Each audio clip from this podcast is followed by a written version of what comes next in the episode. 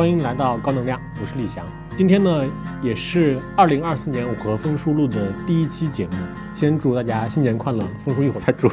其实，在我们上一期节目录完之后呢，还发生了一个，我觉得当时应该还是引发了很多讨论的事情吧。十二月二十二号，应该是版署发了一个网络游戏管理办法征求意见稿。这个征求意见稿呢，就是当时应该是在。无论是就是创业公司的那个圈里，还是那个二级市场的那个圈子里，都引发了蛮大的反应的。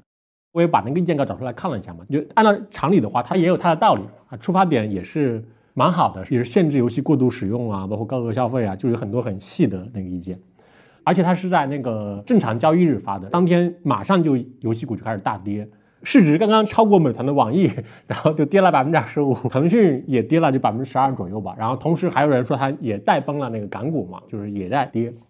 之后大家围绕着有很多各种各样的讨论吧，包括很多人也会翻出各种各样的监管的文件。是胡锡进老师也发言了，确实是半年多、一年多，其实大家都在讨论，包括领导们也一直在出各种文件，就是希望能够让企业家有信心啊，比如让资本市场能够得到很好的发展啊。大家又会围绕这个东西来进行一番讨论嘛。我就不知道，比如峰叔，你觉得这个事情它的发生，它是还是我们之前聊过的，它有某种那个动作的惯性呢，还是因为什么原因？这是我们今天要讨论的一个比较重要的话题。在我们讨论这个重要话题之前呢，我们先把话题绕开一下。比如说到了新年，然后哎，你的那个工号叫什么来着？就是我的名字，李翔，李翔，李翔，李翔，就很懒，一直没有改。我还看写了一篇文章，我看了那个文章里写的内容。二零二四年你有什么具体的新年打算？二零二四。学习啊，看书，对这个看到了，对对，这个是非常具体的，要高强度输入，高质量、高强度输入。对，尝试各种不同类型的内容的形态上有什么新的想法和新年的打算吗？我其实倒是没有那么着急，还是觉得先看各种各样的东西吧，因为包括之前很多列的计划都没有完成。我其实有一个感受，我不知道峰叔的感受是什么，就是。我最近一两个月，其实看似就没有明显的去做什么事情，但是每天好像还挺忙的那种。你要见人啊，跟人开会啊，还要看闲书啊，其实就把看闲书的时间可能稍微多了一点点。文章上面还说，你有模糊的感觉到它会有某些媒体状态，就是在比如说长短视频、播客、文章这些事情的集合点上，你有想过这最后会是个什么形态吗？不知道哎，对你哇，我觉得峰叔你是在监督我定期思考是吗？没有 思考和 因因为我们不是聊过一期，是是是，聊过一期关于媒体的变化问题，对对，增强了我的紧迫感。然后在那个时候凑巧讲到从博客、微博、微信公号整个的文本时代的迭代过程，经历了非常多次轮回，只是换了不同的传播路径，从短到长，从长到短，从短到长，从长到短。今天视频刚刚开始嘛，就大家还是短的多嘛。是，那然后播客今天反正长长短短都有了，就这些事情都算是还没有开始显著迭代的，可能也许过了一圈儿，但显然不像文本已经迭代了两三四圈儿。最终你觉得 if 不是二零二四年，而是这个再稍微长一点时间，允许这个圈儿再多绕一会儿，让子弹飞一会儿，你觉得会有你想象中的？多媒介现在叫融媒体，多媒介状态的，在长短之间，或者叫集合了长短各自的一些特点的这种融合形态吗？我其实对那个产品没有特别具体的想象，但是有个人在我的公众号后台给我发消息，就是说好像纳瓦尔也讨论过这个问题。他说你的这个疑问就是有没有介于比如说直播短视频和就是比如奈飞啊什么，包括今天腾讯视频，就是我们做激流时代就那样的。产品形态中间有没有一个产品？他说，其实纳瓦尔也有这个疑惑，疑惑。对，然后说他自己也做了一个产品。对我还想着什么时候去看一下的。因为我们已经过了微信公号，就上一波媒体的爆发、传播的爆发，就是一三年刚开始有这个微信公号。这个机制的时候，对那个时候大家不是爆发了一阵，定了无数多，然后慢慢又收敛。现在大家又看什么自己有关的、自己懂的或者自己感兴趣的、长的、深度的或者真实的。你觉得我们从媒体角度来看，我们把它分成两边，在文本那边，你觉得真正引起消费者或者叫观众意愿和共鸣的这些文本文章的创作门槛是比以前高了还是低了？还是它的媒体时间被视频取代走了，哪一个影响更大一些？现在这个文本在什么节点上？比如现在我们讨论的，论视频啊，还是之前公众号啊，包括今日头条啊，包括抖音啊，它其实平台嘛，对，就是平台它的能够有多少用户市场，有多少用户 UGC 的内容，它其实取决于生产这个内容本身的人的数量多少。生产你门槛越低，肯定是生产的人就会越多。就这样的话，相比较而言，文字，尤其是比如可能一千字左右吧，这样的文字的它生产门槛还是偏高的。高的，这个它其实会限制它的内容的产生吧。我没有特别去留意，比如公众号现在它的日活用户是多少，但是其实你单纯从字节做的两个产品而言的话，它头条明显它的。用户的活跃数量是低于它的视频平台的嘛？对我们纯粹把它们都看成内容输出，包括咱们的音频、视频、文本。文本迭代到了一个时代之后，再往下的一次迭代仍然是内容，但是它的媒体形态可能发生了变化。比如说文本变成了音频，当然音频在经过了迭代之后，可能留下一些大家各自有归属和内容质感的视频也是一样。大家全民娱乐一下之后，然后慢慢的，大家有各种各样的兴趣啊、功能啊，也包括直播啊等等这些，大概也在迭代。但是内容形态本身的更迭，还也包括了媒体形态的更迭，而不是在文本一个事儿上来回迭代。对，那内容那个，我再补充两点吧。它第一个点，因为在去年包括前年的时候，都会有一些吧机构媒体的老板或者朋友他来找我聊天。虽然我自己不做抖音啊，我其实非常鼓励他们。就是以机构的身份来做，是为什么呢？我们的电商的那个演化，比如说淘宝、淘宝这样，淘宝你看上面的主要的玩家嘛，他开始比如其实所谓的淘品牌，这是第一个阶段嘛。而第二个阶段的时候，比如说淘宝开始做天猫，包括它开始呃更重视品牌嘛。当时因为我们的经济增长非常好，当时它其实消费升级是主流啊，它去就说服很多像优衣库啊这样的大的品牌商家来入驻淘宝和天猫，包括优衣库这样的品牌，包括安踏这样的品牌，他们就在上面都有非常好的表现。甚至比如说那些机构媒体的账号，他们在后来的公众号上面其实也有很好的表现嘛。就是大家能看三联说三联说周刊啊、GQ 啊，就有一些比较敏感的，也有这个愿意投入资源来做的，他其实也有很好的表现。然后当时我就跟他们讲说，我说如果你今天来看的话，可能在视频短视频平台上面也。可能会有这样的机会出现嘛？就是一点零，比如说可能带我们所有人都 UGC 都做，然后二点零可能就会，当然就丰叔刚才讲嘛，就是可能出现那种质量高一些的。对对对，就是用户也会过了那个阶段嘛，用户开始什么都看了那个阶段之后，他可以有选择嘛，有选择之后可能就留给了大的机构媒体的空间吧，是因为大家还是会愿意看一些我认为有质量、呃可信度稍微高一点的吧。对对对，至少是有一个品牌在后面背书的这样的内容，这是第一个。然后第二个，我们刚才讲的那个，就是它到后面那个阶段之后，它还是有一个各种细分出现吧，更垂直的。呃，对对对对，更垂直的，就是，但是这种细分呢，它可能不是我们今天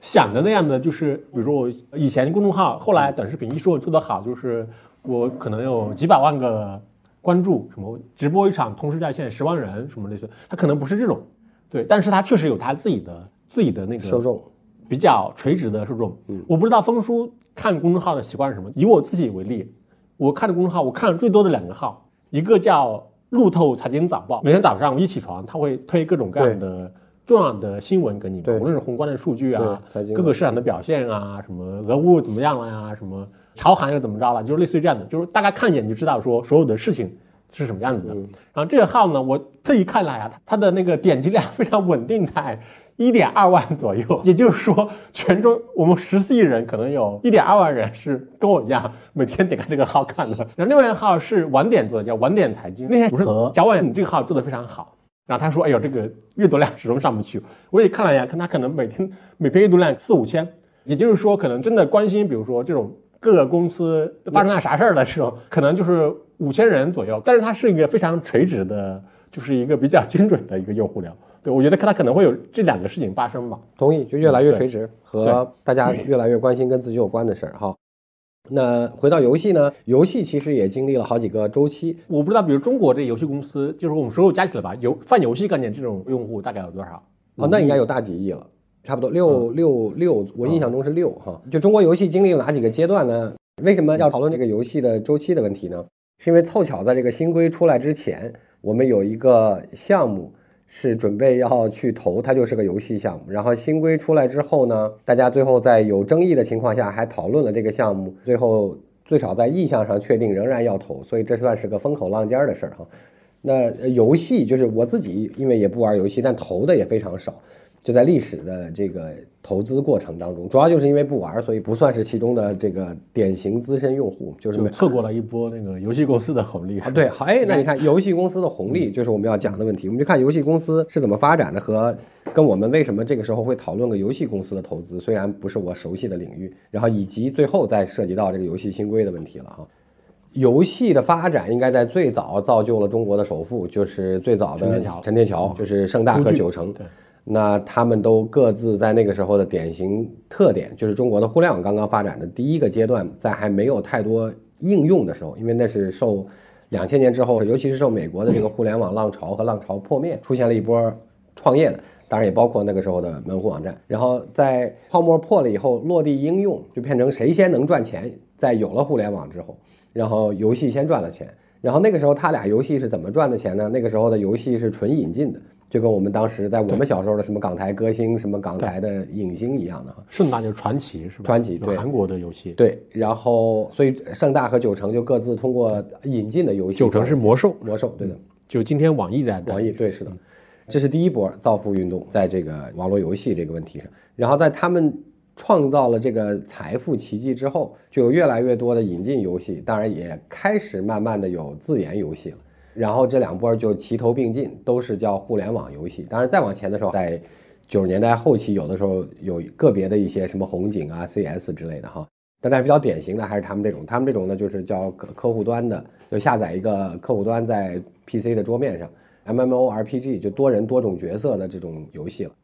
客户端游戏在从引进之后变成了引进加自研，蛋糕也越做越大，大家就把这个游戏的门槛变成了越做越高了。不管是玩法呀、复杂性啊、这个美术啊，各种各样的开发做得越来越好。然后大家在原来玩游戏在都是引进的时候，是引进了别人的游戏模式，所以是游戏是按时长收费。就跟买点卡，卖点卡，对，就跟最早这个来自于在国外租这个游戏卡，叫什么主机游戏，就是那个连电视的那种游戏啊。就中国做了次模式创新，说我们不要用这个游戏时长收费，我们变成了在里边用道具来收钱。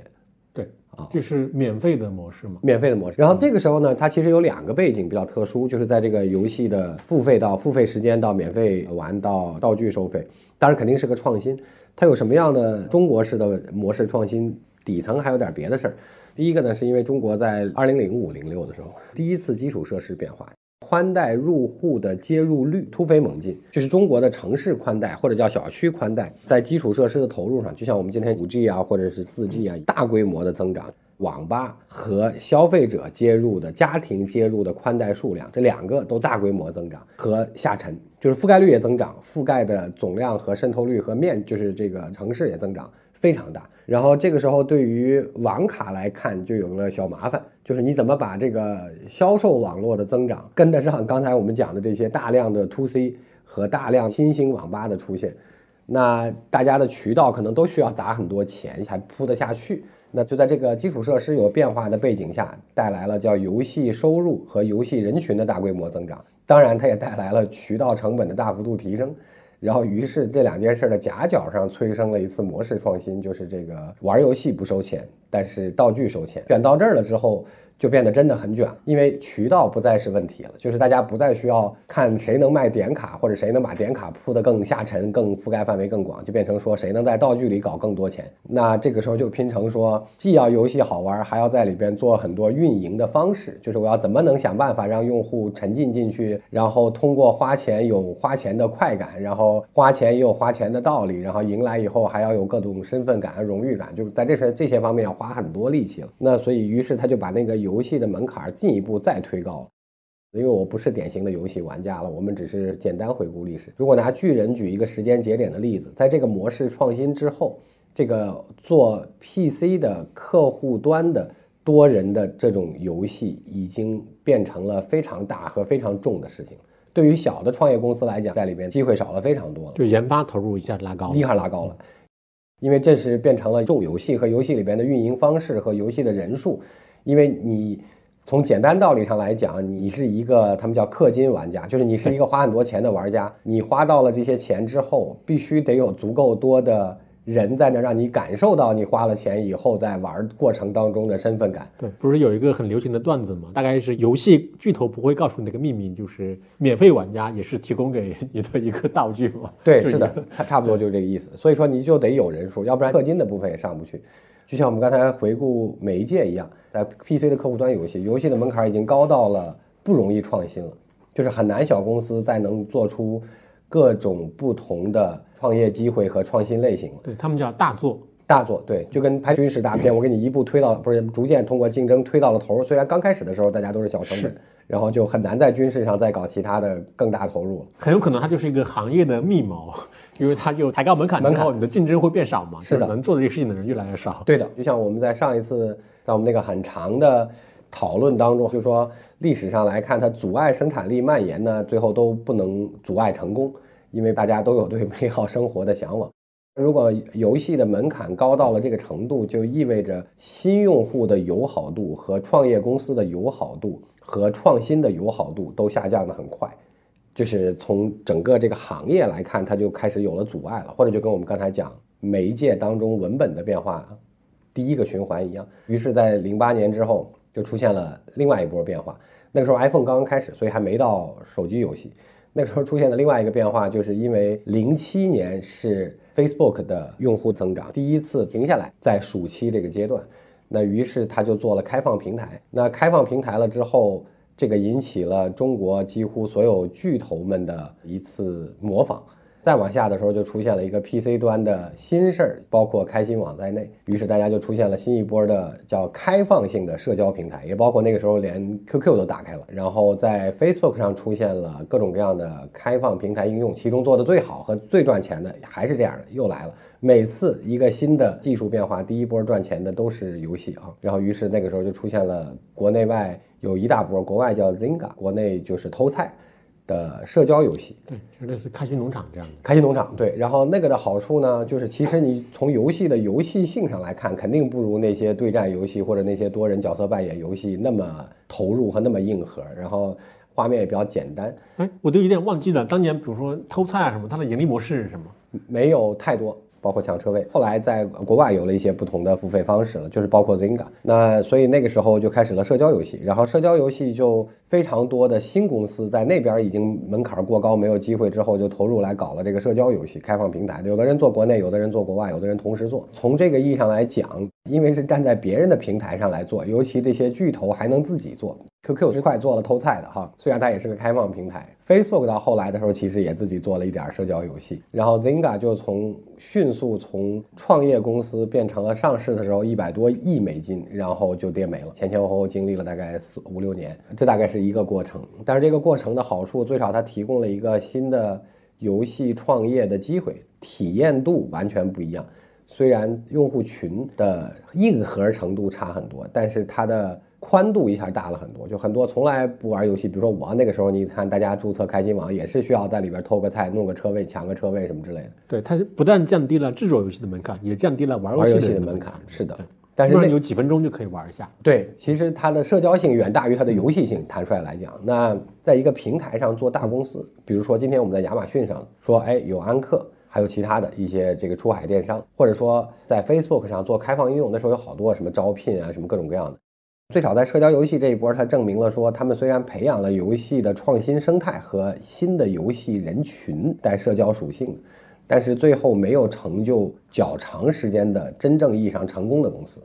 那反正中国只有一个大平台，然后开心网因为各种各样的原因，后来往下掉的也比较快了。尤其 QQ 做了开放和做了偷菜之后，也对它影响也很大。再往下的时候，社交游戏就这么惊鸿一瞥的过了。当然那个时候还是惊心动魄，因为出来无数多看起来的创新机会。然后贴着社交游戏，还有一波人创业，就是因为那个时候 PC 的客户端游戏已经卷到了大成本、大制作，而且用户的门槛也很高，因为你一下一个客户端也是非常大的客户端，所以那个时候就因为中国的基础设施在奥运会那个时候就零八零九的时候再一次提高的很快，我们讲宽带的速率和宽带入户的范围和宽带的成本，就是家庭宽带的月费这几件事儿再一次大幅度的覆盖度提高。所以又一次基础设施得到了改善。那个时候还有一波游戏，虽然我也其实不投游戏，那个时候，但是我最少知道说那时候出来了一波叫网页游戏，当然也包括从小游戏开始的网页游戏，就是不需要下客户端，直接在网页上载入就可以玩。当然因为这个原因，所以它轻很多，所以它从小游戏开始的。然后当然它的画面和体验感和流畅度也差一些，但是它也吸引了一些新用户。而且有一些从社交游戏开始的最轻的用户当中，也有一部分可以接触到网页游戏了，因为它心理负担比较小，就是你玩的时候就打开一个网页，然后就进去玩，玩完了之后你就关了，以后这个游戏就关了，也不需要考虑下一个客户端注册什么这些事儿。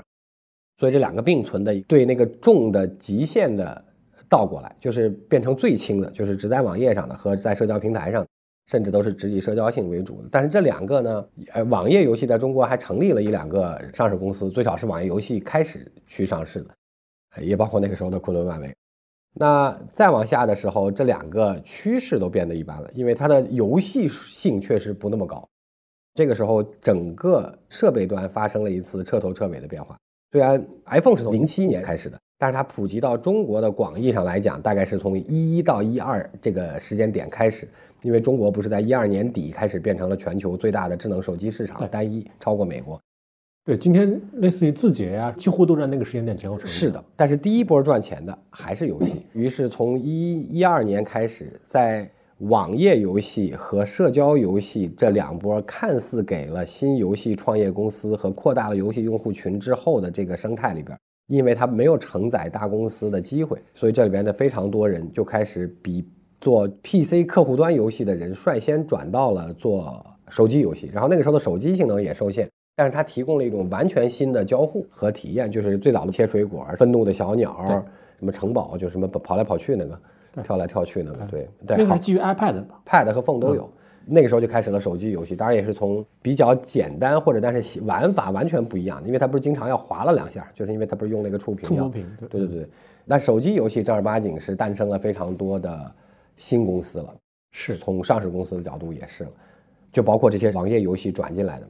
手机游戏从创新类型玩法的轻游戏、小游戏开始，就像什么水果啊，什么这个愤怒小鸟。开始随着整个手机也叫基础设施，就是处理器变好，屏幕变好，处理能力变快，所有的这些事儿的进展，然后手机游戏就开始变得越来越重度，就是要做的好玩度叫硬核度越来越高，然后硬核度越来越高，这段时间就出现了非常多新一波的公司，就像大家老讲上海的那几小龙，四四小龙，对，一样。那我还记得在。十年前，那个时候的 B 站推荐了一个游戏的初创公司，找到他们想要 B 站参与和共同推广的《暖暖环游世界》，那个公司是叫叠纸。那时候游戏还没上线了，就是刚刚只是开发了一个可看的原型。他就说那个是个女生换装的游戏，就是穿好看的衣服。然后当然我既是一个游戏的外行，又是一个比较直男的角度，他给我看这个游戏的时候，在二零一三年，我都觉得我说这个怎么会有人玩呢？这完全的不能想象。后来，当时这个事儿，我最后还是投了赞成票。他就说，他和他女朋友是在日本念的书。他就说，他们对于做这种女性向的游戏，其实是有过观察、思考和了解的，在日本市场。然后他说，中国现在还没有女性向的专门给女性做的游戏。他讲了非常重要的，叫手机通过那些小游戏，最轻的就是什么愤怒小鸟、什么切西瓜这些，就会使得游戏用户群比原来大了非常多，尤其是年轻女性，因为他们用 iPhone 用的最多。所以，尤其是年轻女性开始步入游戏这个群体，因为手机这个设备，所以说，针对女性用户就应该有更女性用户的手游。然后，我觉得他讲的这句话非常有道理，所以我就说好。那当时 B 站推荐给我们说好，那我们我也赞成投，那我们就投了。当然，投了之后是完全不知道会变成这种四小龙之一。那简单来看，你看从 PC 上。转移到手机之后，就变成了游戏的用户群扩大了。那个时候换了苹果手机的人，应该不太可能有人没下游戏玩过。然后扩大了用户群之后，他们得到了对女生更友善度高的游戏，这是当时这个叠纸或者叫暖暖环游世界开始的这个契机。那这条线一直走走到今天，我觉得走到元神。这块儿几乎就已经回到了像当年 PC 走到了巨人时候的状况了，就是门槛又急剧拉高，急剧拉高。因为那个时候，当时大家在讨论，我印象中就是三四年前，就游戏已经重和难到了，你一把就要决策。对于大游戏，就真正意义上的精品游戏，就像原神这样，你要一把就决策投下去，最少是小几亿的钱，最少是上百人的团队，然后要开发两到三年。并且你并不确定两到三年之后，等这个游戏出来的时候，这个市场和这个游戏本身的竞争力到底是什么样。但是你没有先砸下去，就跟拍大片一样，就你没砸下去这几个亿和这几百人，你就你也没法知道这结果。而且你懂的是两年后的市场是什么样的？对，两年后的市场。你从这个意义上来看，我觉得大概《原神》是个非常有意思的节点。就当然我们把它比成巨人，可能合适，可能不合适。我因为还是个游戏外行。那他在手机游戏上划时代的状况基本上就是这样。当然后面还经过了疫情，当然疫情也带给游戏一些好处，就是因为大家待在家里的时间长了，这当然也是原神他们的好处了。这类游戏的好处了，就是玩几个占时间长的，就包括大家那个时候王者荣耀，王者荣耀对，还有一个什么吃鸡，那这些游戏当然借助疫情也都发展的非常好。但是那个时候就门槛已经确实是，不管这里边的哪一个是对战的，还是不同的 MMORPG 的，就是手机上的游戏也已经硬核到了，或者重到了跟原来 PC 端开发那个 MMORPG 一样，成本高、成本大、时间长、不确定性高、赌注很大的这个阶段。我因为在游戏行业投资并不多，我猜在过去两三年里边，应该游戏的投资，不管是不是因为版号，应该游戏的创业公司，我觉得应该还是减少了非常多。因为那门槛太高了，而且你已经很难在如此高的门槛上再找到所谓叫完全不同的轻的类型片了。就像说，它是各个方向上门槛都高到一定程度。游戏发展到这儿，按照历史规律上来看，它一般就会有些变化，因为它总是要有足够多的创新，并且能够带进来最好不同类型的游戏玩家，或者叫新的。同时，这个变化应该是比较大的变化，以至于原来的游戏公司，就是大型游戏和超大型游戏公司，并不都能最快的。迎接这个转变，通常都是这样。就像比如说，PC 上的社交和 PC 转移动和 PC 转网页游戏，客户端转网页游戏，最少它那个变化都要大到说，不能所有人都意识到立刻就能转过来，或者就能适应这个转过来，因为它有很多设计上的不一样。你比如说电脑到手机上，它毕竟是有完全交互形式的不同，因为它要用就更少的占资源，并且要更多的用一些不同的交互来从基因里重设计这个游戏等等。那所以大概游戏就卡到这儿了，然后游戏公司的变化呢，也受中国的很多别的影响。二零二三年，中国的游戏版号最后发了大概就是一千个游戏版号了，一千个游戏版号其实算比较多了，因为再往前一年是五百多，再往前一年是七百多，二零年有一千四。停发是哪一年？没有停，它中间只是慢了。嗯，对，就五百多、七百多，然后再往前最高的一九年有一千五的样子哈。那大家都，你也可以诟病说一千都还没到一千三和一千五，但我猜测从元神之后，由于门槛变高，即便是像成熟的游戏公司，它应该也很难同时推非常多的产品线在做新游戏。那当然，小的游戏公司就会更难一些，因为它确实门槛变高了，而且周期变长了。那所以说，考虑到这些因素。我觉得也许一千个版号大概跟四年以前或者五年以前的一千多个版号的市场满足度的或者叫市场供给度的水平应该差不多了，因为那时候游戏公司也更多一些，做新游戏的热情也更多一些，或者方向和机会也稍微多一点。虽然那时候也已经我们叫比较卷了，就是因为对游戏的这个大规模投入啊。那所以回过头来讲，就是说我们投这个游戏的想法呢，就是只是在想说游戏是不是到了个该变化的时候。那变化是从哪儿来的呢？你也找不到更多的根据，只能是如下两件事共识的。第一个游戏的共识呢，是虽然经历了疫情、密室逃脱、剧本杀，所有的这些事情也变成了年轻人更喜欢的娱乐活动哈。我们作为中老年人，只能侧面去想象这些事情被年轻人喜欢的原因，是因为它自己是故事的一部分。并且它的体验度高过了被动的去观看一个，不管是电影还是电视剧还是戏剧，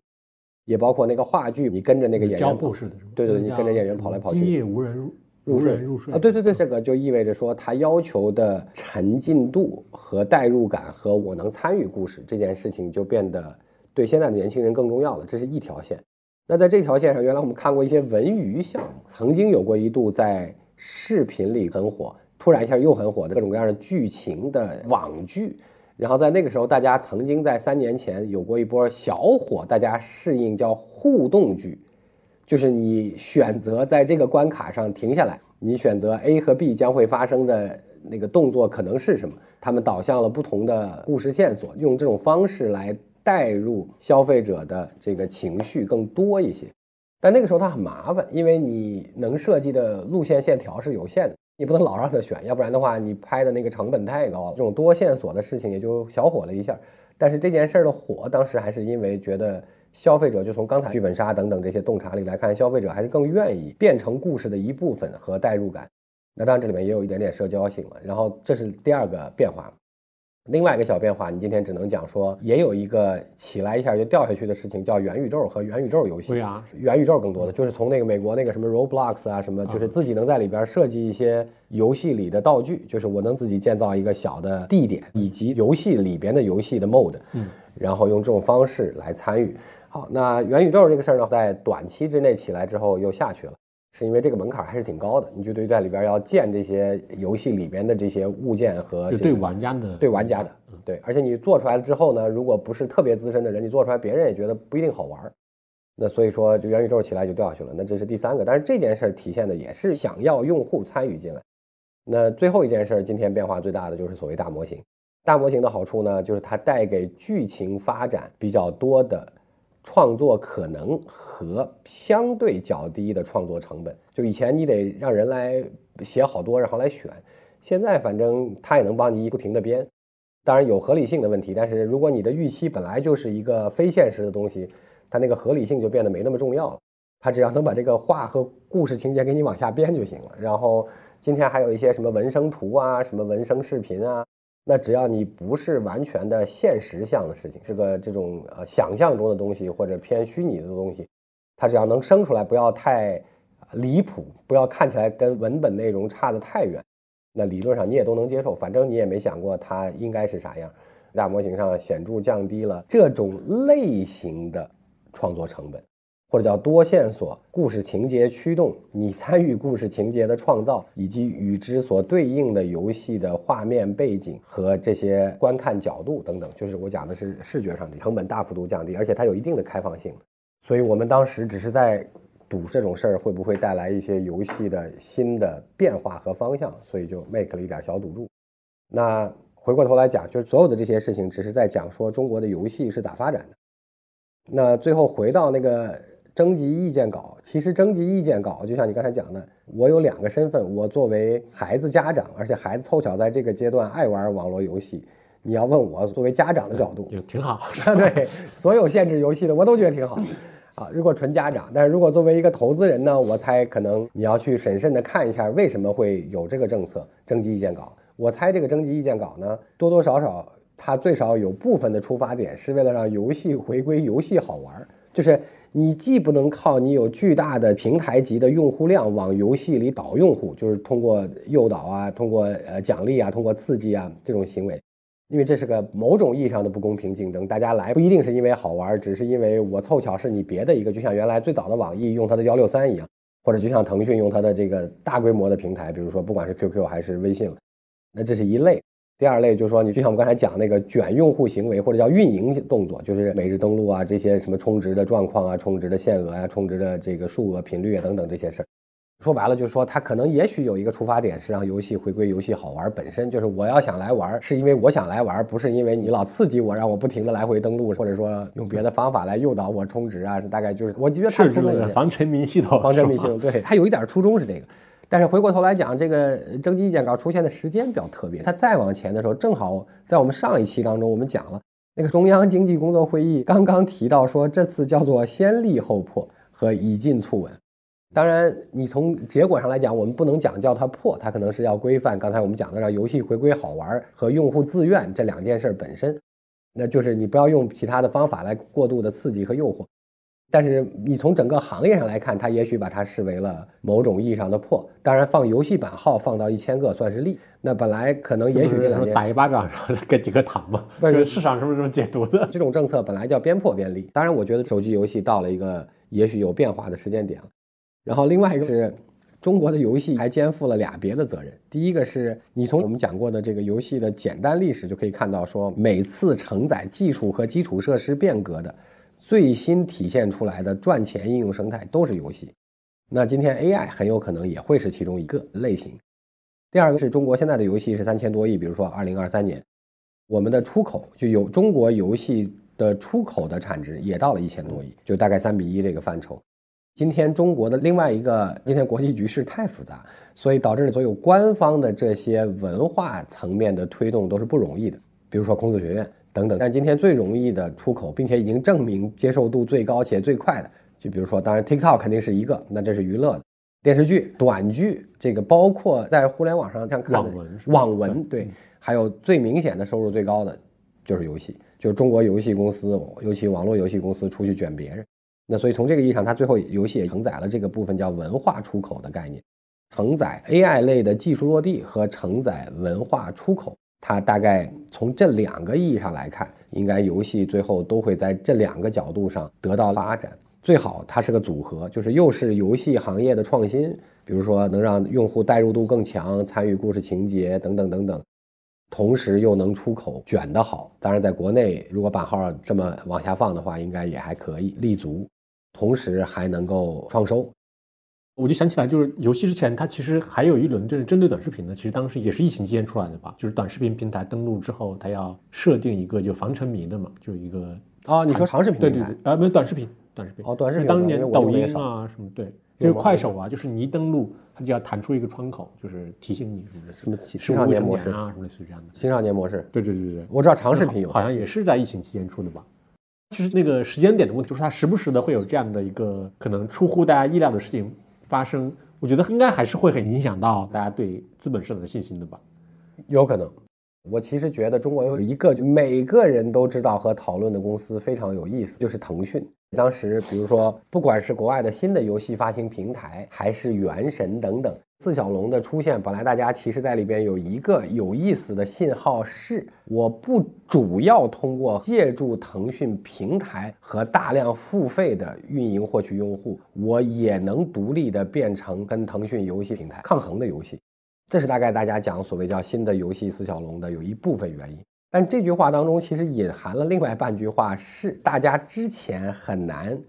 预期有。要不然跟腾讯合作，要不然被腾讯收购或者叫影响的游戏公司，大家以前觉得不太容易有这种现象。有网易啊，网易很好，网易也是。我讲了，网易其实最早是靠幺六三邮箱推广的，就它也有它自己的渠道，它也有它自己的渠道。对，但是网易是唯一的，就在四小龙之前，网易的几乎算是唯一的一个。那个完美世界是吗？那个就不算特别典型了。今天大家因为在游戏上的创业已经没有那么如火如荼了，所以大家不太再去诟病这些事情。当然，大家在四小龙这个问题上应该隐含了刚才那个含义，就是我不跟你进行任何独家或深度的合作，我也能够变成一个好的游戏公司，